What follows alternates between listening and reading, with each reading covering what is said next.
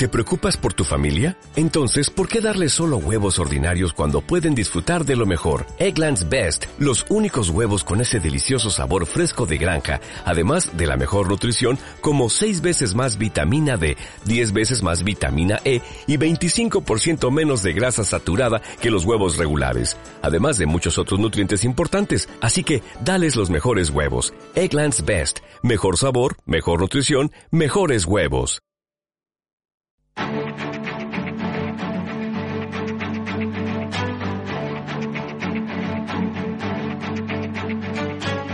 Admiral Markets patrocina este espacio.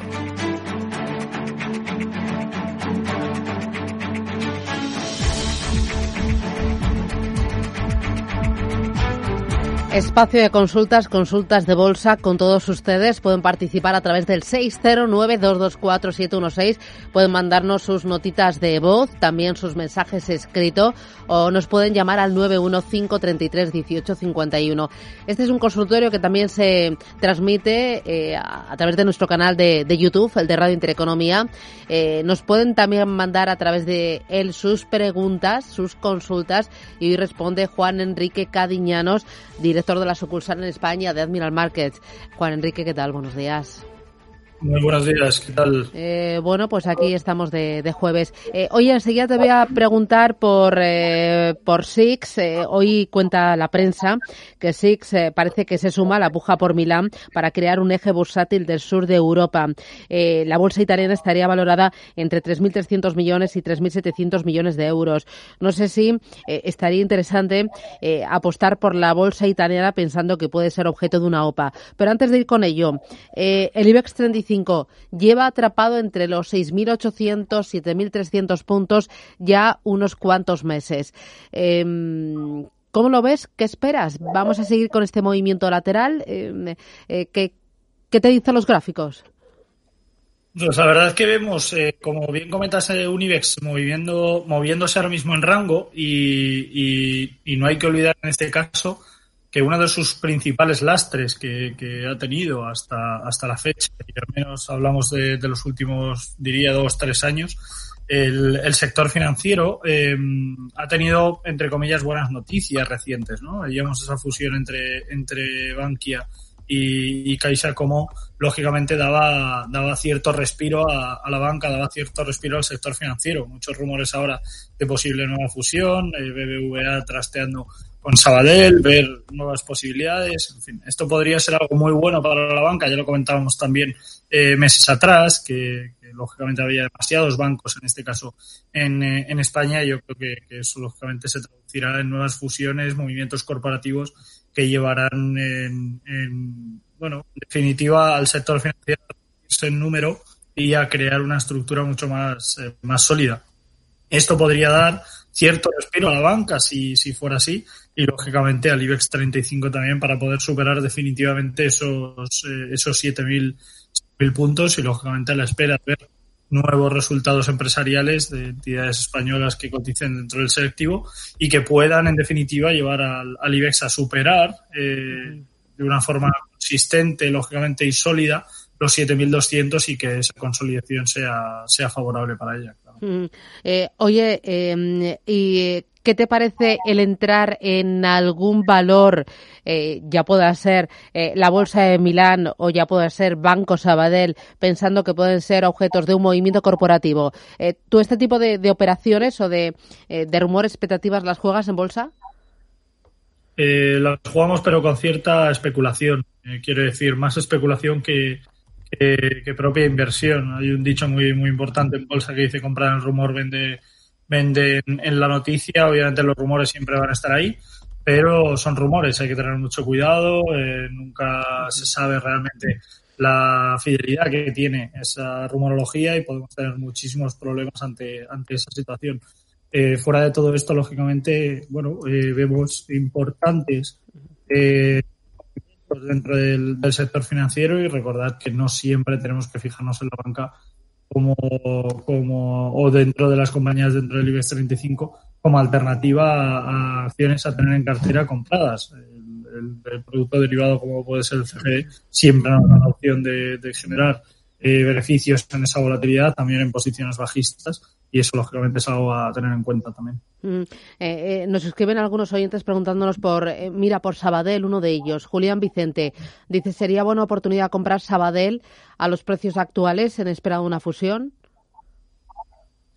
A ver, eh, sería conveniente sobre todo porque el riesgo es ciertamente limitado. Si hablamos de, entidades financieras, si hablamos del sector bancario, eh, yo creo que Sabadell tiene buen comportamiento y tiene sobre todo una buena estructura. Habrá que esperar a ver si consigue definitivamente superar los 0,38 eh, por, por acción. En definitiva, yo creo una muy buena perspectiva para ella, buenos números en cuanto a ratios fundamentales, niveles de PER un poco más elevados de, de, la norma, pero eh, en, realidad y generalmente muy, muy bajos. El beneficio pareció muy bajo los últimos resultados, debido lógicamente a, a todo ese lastre que ha tenido la, la banca. Vemos una caída importantísima eh, que ha tenido a lo largo de, de, todo el, de todo el ejercicio, de todo el año, y lógicamente esa inestabilidad que lleva desde hace, desde hace mucho, muchos años. ¿no? Yo creo que, que la banca en general sigue estando muy débil. Hablamos de una entidad que apenas años cotizaba en el entorno de 2,27 y tampoco es que hayan tenido una debilidad importantísima la banca o que hayan perdido tanto valor. El problema es lo que comentábamos al principio, hay demasiados bancos, hay demasiadas financieras en España y esto lógicamente lastra mucho las posibilidades de una entidad a poder escalar posiciones. Si consigue consolidar los 0,38 eh, al alza, buen nivel para entrar, esto muy acotado, un riesgo ciertamente limitado. Muy bien, voy ahora con notita de voz. Buenos días. Quería hacer una consulta sobre unas acciones que tengo del BBVA, en concreto 6.420 títulos, adquiridos en el año 2009, de unos bonos convertibles en acciones a un 5% anual durante cinco años, que luego fue un timo porque se canjearon en acciones a los dos años, en el 2011, a un precio de 7,32. La inversión inicial era de 47.000. Hasta la fecha, las rentas cobradas vía dividendos es de 17.000 euros, por lo que me quedarían 30.000 para recuperar la inversión inicial. Calculo que sería un precio de 4,50. No tengo prisa ni necesito el dinero, pero necesito saber si qué hacer con ello. Es decir, si seguir cobrando dividendos si alguna vez los pagan y así ir bajando el precio de la acción para poder recuperar el valor inicial. O si recuperará estos niveles pre-COVID en algún momento para recuperar la inversión inicial. Gracias, un saludo. Muy bien. ¿Qué dices? ¿Qué, qué hace? Pues interesante, interesante la pregunta y sobre todo con vistas a, ver qué puede, qué puede ocurrir. Eh, siempre lo he comentado, ya sabes, Susana, mi opinión sobre el, tema de dividendos. El dividendo no es. La rentabilidad por dividendo anual de una acción es un 0%. Em, lo que nos da la acción en parte al, dividendo, quiere decir, lo único que está haciendo la, compañía en este caso es fiscalizar un beneficio. Eh, nos dan el beneficio en, acciones a veces, nos lo dan en parte monetaria, etcétera, etcétera. Pero al final lo que estamos haciendo es fiscalizar un beneficio. Pero si la empresa cualquiera reparte un dividendo de 30 céntimos, esos 30 céntimos los va a bajar el precio de la acción. Por lo tanto, o sea, se está descapitalizando a la empresa. ¿no? no es que haya un dinero en un fondo o en una burbuja independiente a la capitalización de la empresa. La empresa reparte un dividendo, reparte un dinero entre sus accionistas y por lo tanto la capitalización de la empresa se diluye. Y en este sentido baja el precio de la acción en proporción al reparto del, propio dividendo. Es por esto que la rentabilidad por dividendo es cero, no es bueno ni es malo. Lo que pasa es que es un reclamo comercial y es cierto que el precio de la acción en el momento que, el día que se reparte el dividendo puede volver por naturaleza a, cotizar en, ratios eh, post dividendo, es decir, desde antes de que se repartió y entonces ahí sí que habría una rentabilidad. Pero esto es por fluctuación natural del mercado.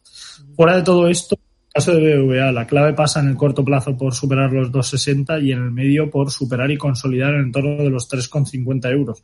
Muy, muy lejos de las perspectivas actuales y también muy lejos de las perspectivas del oyente, que habla de un 4,5 para estar en 4,47, ¿no? Para estar en, niveles break-even en este caso. Lógicamente estamos hablando de un 100% de rentabilidad, menos, un poco menos de, un 100% de rentabilidad con respecto a, precios eh, actuales si viéramos una fusión entre BBVA y Sabadell, es posible que veamos cierto auge, cierto impulso en el caso de la banca y sobre todo en el caso de una de las protagonistas de este movimiento corporativo, pero no creo que fuera más allá del, entorno de los 3 euros o incluso de los 3,20, 4,47 en la banca a día de hoy, con la que está cayendo y sobre todo con las perspectivas de la que puede caer en, en, en España sobre todo con las perspectivas que hay por parte del Banco Central Europeo en base a, los tipos de interés que hoy mismo conoceremos a las 2 menos cuarto, hora nacional, eh, esa decisión en base a política monetaria, que se espera que se sigan manteniendo por ciento.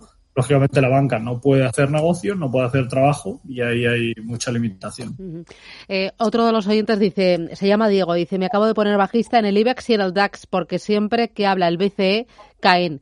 Dígame stop para los dos índices, para el IBEX y para el DAX. Bueno, en el caso del IBEX estaría por encima de los 7.200. Hemos hablado antes de ese rango entre 6.800 y, y, y 7.200 y obviamente pues ese rango importante ¿no? para, para el IBEX 35 y el stop por encima, ¿no? una superación de, de esos niveles sería bueno, muy muy negativo para, para nuestras posiciones, al menos en el, en el corto plazo. En el caso del DAX eh, está un poco mejor, la verdad que el riesgo es eh, ciertamente eh, limitado y en este sentido estaría colocado por encima de los 13.250, a nivel importante, muy muy cerca de los actuales y le queremos dar un poco de margen, 13.300, un pelín por encima de 13.300, estaría bien. Muy bien. Pedro, ¿qué tal? Buenos días. Hola.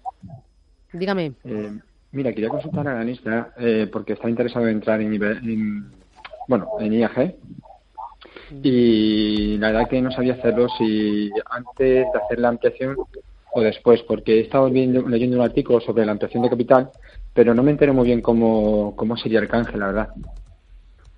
Muy bien, ¿algo más? Eh, no, solamente quería saber eso, gracias. Muy bien, gracias. ¿Qué dices?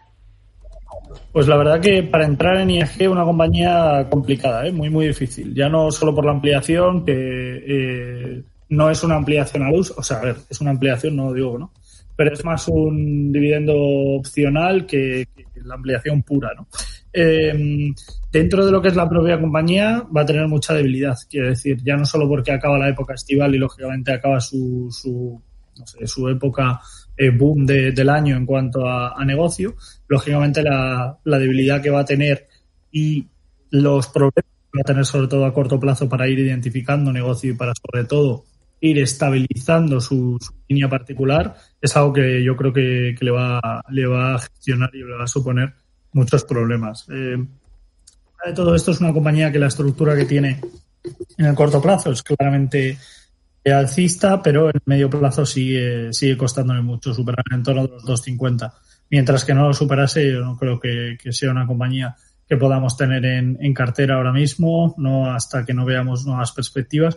Por lo que yo, tanto por la parte de la ampliación como por la parte de la evolución de los precios, me esperaría después de la, de la ampliación, ver qué es lo que puede suceder, sobre todo ver cuál puede ser el momento oportuno para estar y, y ver cuál es el escenario eh, posterior a, a, esa ampliación y ver, lógicamente, cuál puede ser esa, esa, debilidad que pueda tener en corto plazo, que, lógicamente, por el sector al que pertenece y por el mercado al que en el que cotiza, eh, hablamos de, de debilidad eh, prácticamente asegurada. Uh -huh. voy con Rafael, buenos días.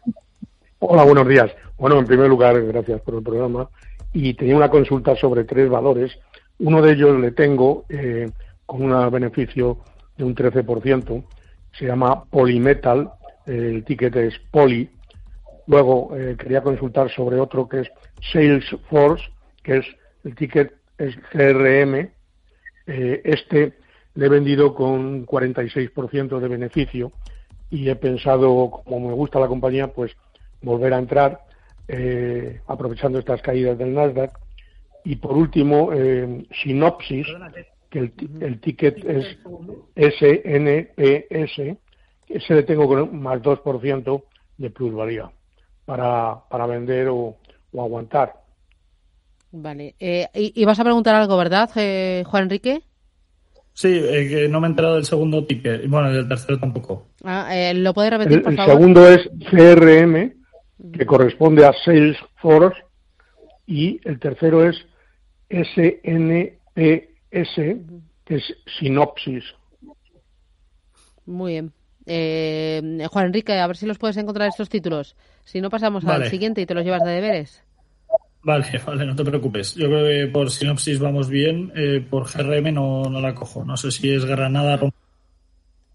¿El ticket? Eh, Rafael. Cataluña, Roma, Madrid. No, vale. vale. Cataluña, Roma, Madrid. Vale. A ver si lo encontramos. Gracias, muy amable, eh, Rafael. Hasta luego. Vale, sí. En la parte, de, bueno, en general, hablamos de, compañías que, lógicamente, por la estructura que, tienen, ya no por la estructura, sino por el mercado en el que cotizan y al que pertenecen, el comportamiento podría ser bueno, podría ser estable, yo creo que podría ser interesante eh, estar ahí y eso yo creo que le da un, escenario, le da un comportamiento, eh, yo creo que francamente eh, interesante a la hora de, de, tener en cuenta. Esto, como decíamos en el consultorio también de de la semana pasada no va a estar exento de volatilidad. Quiero decir, no va a estar exento de que sufra niveles importantes de, volatilidad y que lógicamente tenga eh, debilidad en el, en el corto plazo. En general, cualquiera de las tres compañías que nos menciona no van a estar exentas de esa volatilidad. Eso quiere decir que ahora mismo la situación que tenemos en cuanto al crecimiento que ha tenido el, mercado americano, tanto en general compañías eh, industriales o, o compañías al uso, como sobre todo las compañías tecnológicas Sigo diciendo que el sector tecnológico es un sector interesante para, para tener en cartera e interesante también para, para tener en cuenta, pero cuidado porque hablamos de compañías que toda esta revalorización y todo este eh, crecimiento, eh, multiplicación de, capital y multiplicación en cuanto a línea de negocio, lógicamente les mete en un escenario complicado, sobre todo por niveles de PER. Aumenta el beneficio, aumenta la evolución de la compañía y lógicamente esto no se en eh, una descapitalización por parte de la entidad y, lógicamente, como digo, se traduce en un aumento de PER. La compañía está menos barata que lo que estaba, que lo que estaba antes y eso hace que, lógicamente, sean compañías no tan interesantes como veíamos meses atrás. ¿Esto qué hace? Aunque se deriva en que, en que hay entidades o que hay gestoras grandes que deciden sacar estas compañías de sus gestoras, de sus carteras ahora mismo, y lógicamente eso va a generar un volumen negativo. Pero quitando todo esto, yo creo que nos encontraremos ante un escenario en el que las propias entidades podrán volver a recuperarse, podrán volver a tener un escenario alcista y cualquiera de las tres compañías que ha presentado su evolución es ah, ah, hago paradita, publicidad y volvemos a partir de las 10 y 20, Foro de la Inversión. Sigue el consultorio hasta esa hora, 915 33 18 51.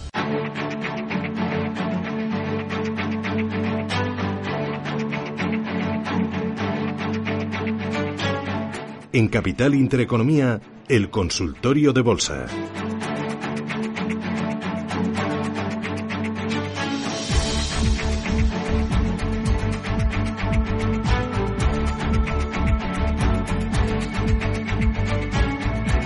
Consultorio de bolsa, Juan Enrique Cadiñanos, estás ahí, que te estoy viendo. Eh, bienvenido. Y eh, Jorge, ¿qué tal? Buenos días, Jorge. Hola, buenos días. Mi pregunta va a ser muy breve, por favor. Va a ser telegráfica soportes y resistencias de Inditex y soportes y resistencias de Celnes. Muchas gracias. Vale, Inditex y Celnes, ¿cómo lo ves?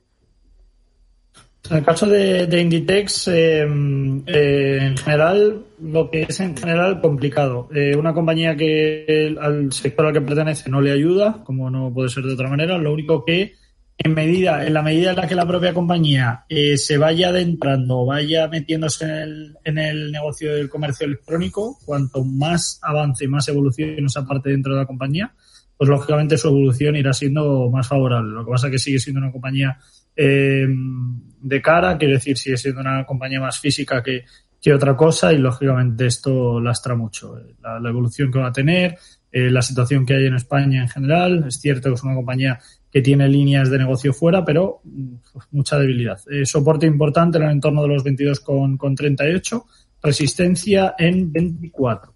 Con respecto a, Celnex, una compañía del sector no es malo, es cierto que, la evolución en el corto plazo no, no ha sido muy, muy favorable, o al menos no ha aguantado el tirón que tenía y esas perspectivas, pero yo creo que es una compañía, a mí personalmente me gusta mucho. Eh, resistencia importante en el medio plazo en 54,50 y en el corto plazo en 52,64. Soportes a tener en cuenta los mínimos anteriores y soporte importante en el entorno de los 51,24. Iríamos más al 50 que, otra cosa por, por cota psicológica. Vale, eh, voy con notita de voz. Hola, buenos días. Quisiera preguntar al señor analista qué comportamiento cree que puede tener de aquí a final de año tanto la compañía Nobles Siemens Gamesa como la eh, como Solaria. Nada más, muchas gracias y que pasen buen día. ¿Qué dices? En el caso de, Solaria, una compañía que por todos los castigos que, ha sufrido, a mí personalmente me, me gusta, lo que pasa que me gusta depende del precio al que cotice, no puede ser de otra manera. Todo lo que sea lo más cercano posible a 13, yo creo que es una entidad muy interesante para, para tener en, en cartera. Por lo tanto, si viéramos que, que vuelve a, a ser castigada. Si vemos que, que vuelve de nuevo a, a, evolucionar a la baja, podríamos poner la, la caña y ver si, si, conseguimos estar en ella. Una compañía, un ejemplo muy claro de lo que hablábamos antes de una compañía que se revaloriza mucho y que por lo tanto el nivel de PER eh, aumenta. Es una compañía tan barata como lo que veíamos antes, sigue teniendo un buen descuento por, por comparativos, pero hablamos y seguimos hablando de una entidad con, con lógicamente, con perspectiva, con crecimiento, pero a un precio no tan razonable como antes.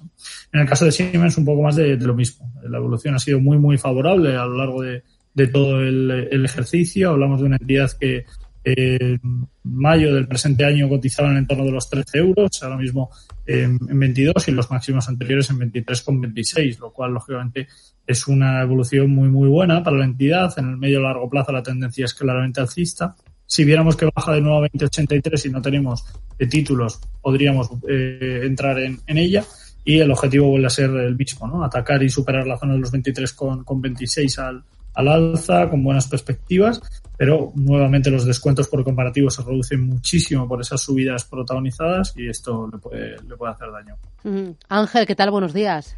Buenos días. Dígame. Quería hacer una pregunta sobre la OPA de Móvil. Sí a ver si me lo pueden, me pueden sacar una duda. Si pasa el día 11, que es el último día, y no se han vendido los, los títulos, ¿qué, ¿qué, hace, qué pasa con ellos? Uh -huh. Gracias, muy amable. Sí, espera, os escucho por la, radio.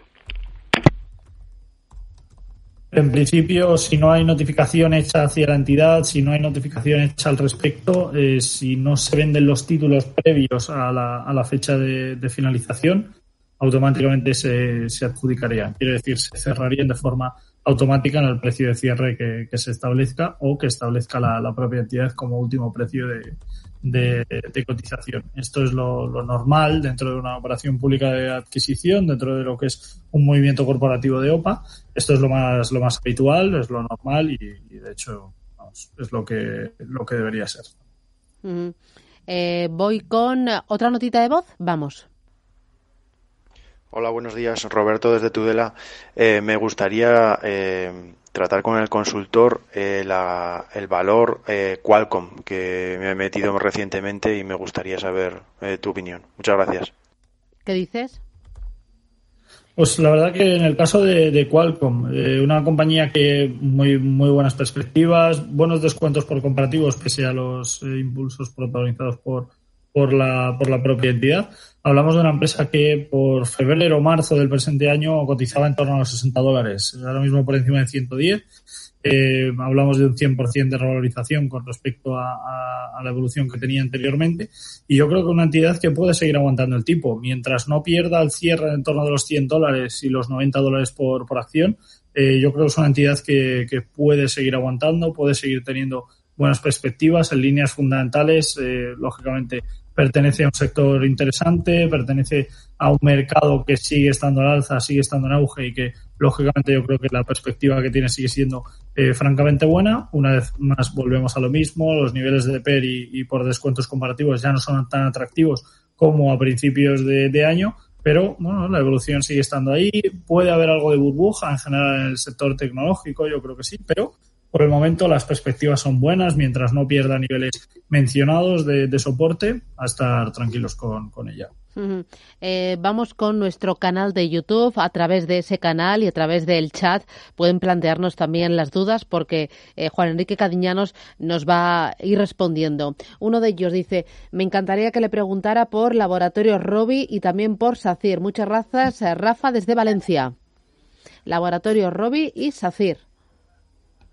En el caso del laboratorio Robi, eh, por el momento eh, dando bandazos, como también no podía ser de otra manera, vacunas, posibles vacunas, posibles eh, nuevos medicamentos interesantes para COVID, eh, ya no que lo saque el laboratorio Robi, sino que lo desarrolle cualquier otra entidad y el resto de entidades ayuden al, al, respecto. Esto será algo, yo creo, muy habitual y algo muy bueno en general para, para el sector eh, de investigación, para el sector laboratorio, farmacia, etcétera. Yo creo que es una compañía a tener en cuenta para, para tener en, en cartera. Su evolución podría ser favorable siempre y cuando acabe, eh, aguante, perdón, en torno de los 27 euros por, por acción y lógicamente su evolución podría ser, podría ser buena. Por lo tanto, bueno, hay que esperar, hay que ver cuál, cuál es la evolución a corto plazo y ver las, las perspectivas que tiene. Pero yo creo que en general es una compañía que puede en el medio plazo eh, tener buenos números. En el corto plazo, lógicamente, habrá mucha volatilidad. La segunda compañía era.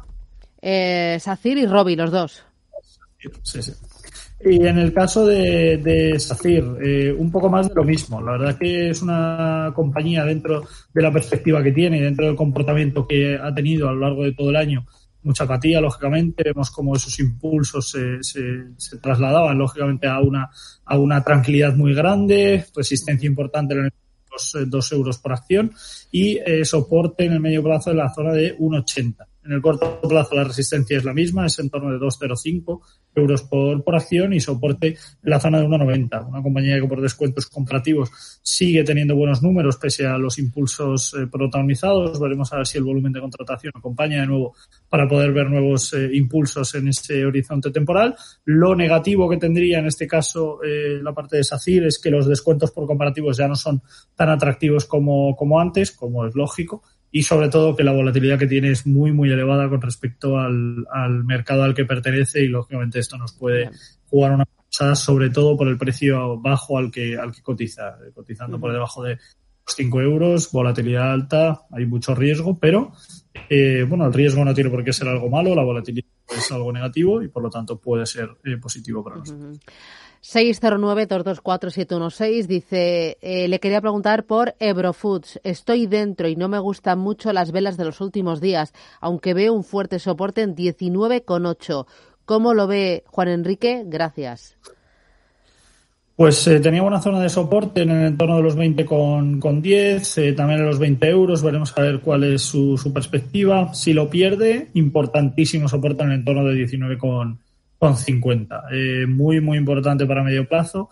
Mm, disquepo en el sentido en el que no le gusten las velas de, las últimas eh, jornadas. Supongo que no le gustarán porque son, son bajistas, pero hay que tener en cuenta que una compañía no puede estar subiendo constantemente, tiene que haber consolidación. Ya no me refiero a una consolidación a corto plazo, me refiero a una consolidación también a medio plazo. Mucha sobrecompra acumulada tras los impulsos protagonizados desde julio. Estamos hablando de que una entidad que a mediados de julio cotizaba en torno de los 18 euros por, por acción y que llegó a cotizar casi en 21. Eh, por lo tanto, bueno, lógicamente estamos hablando de una revalorización eh, importante que tiene que ser consolidada, tiene que coger fuerza para volver de nuevo a, a marcar eh, impulsos. Si no la tenemos en cartera, lo más cercano posible a los 19,60, 19,50 sería lo más, eh, lo más razonable. Estamos hablando de un 3% con respecto a, a los precios eh, actuales y si las tenemos en cartera, con calma, tranquilidad, a esperar, yo no creo que deba tener problemas para superar niveles de, de 20 con, con 75 y buscar nuevos horizontes. ¿no? Mm, eh, vamos con una última notita de voz. Hola, buenos días. Eh, soy José. Eh, ¿Algún valor para comprar del mercado español eh, que, que en pocos días puede sacar una buena rentabilidad? ¿Y qué me opina de Resol y de Audas? Vale, gracias. ¿Qué dices? Bueno, vamos por partes. En el caso de, de, Repsol, una compañía que ahora mismo no, no, tendría en cartera, ni yo creo que ni aunque me pagaran por, por tenerla, eh, eh, niveles de 6,50, 6,60, importante resistencia para corto y para, para medio plazo, pierde niveles y consolida, sigue perdiendo niveles y vuelve a, a consolidar. La, evolución yo creo que seguirá siendo claramente negativa y esto es algo que, no pasa desapercibido y por lo tanto eh, bueno, una, entidad que, seguirá teniendo mucha mucha debilidad ¿no? en este horizonte temporal. En el caso de Audax, la evolución a corto plazo es buena, siempre y cuando no pierda en torno de los 1,65, un poco lejos de los precios actuales si nuestra perspectiva es a, a corto plazo. Y objetivos claros, superar 1,78 y 1,82 eh, respectivamente.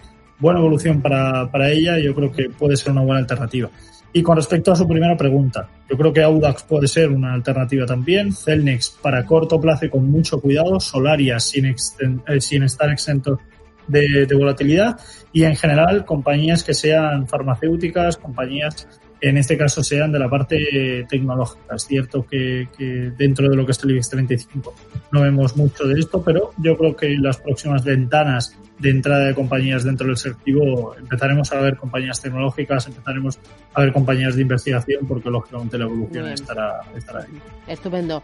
Juan Enrique Cadiñanos, Admiral Markets, eh, gracias por contestar a los oyentes y por participar en este consultorio a través de la radio y a través de nuestro canal de YouTube, el de Radio Intereconomía. Gracias por mostrarnos los gráficos. Que tengas buen día, cuídate mucho y hasta la semana que viene. Gracias a vosotros, adiós, un placer como siempre. Adiós, chao, chao. Admiral Markets ha patrocinado este espacio. Every day we rise, challenging ourselves to work for what we believe in. At US Border Patrol, protecting our borders is more than a job. It's a calling. Agents answer the call, working together to keep our country and communities safe. If you're ready for a new mission, join U.S. Border Patrol and go beyond. Learn more at cbp.gov/careers.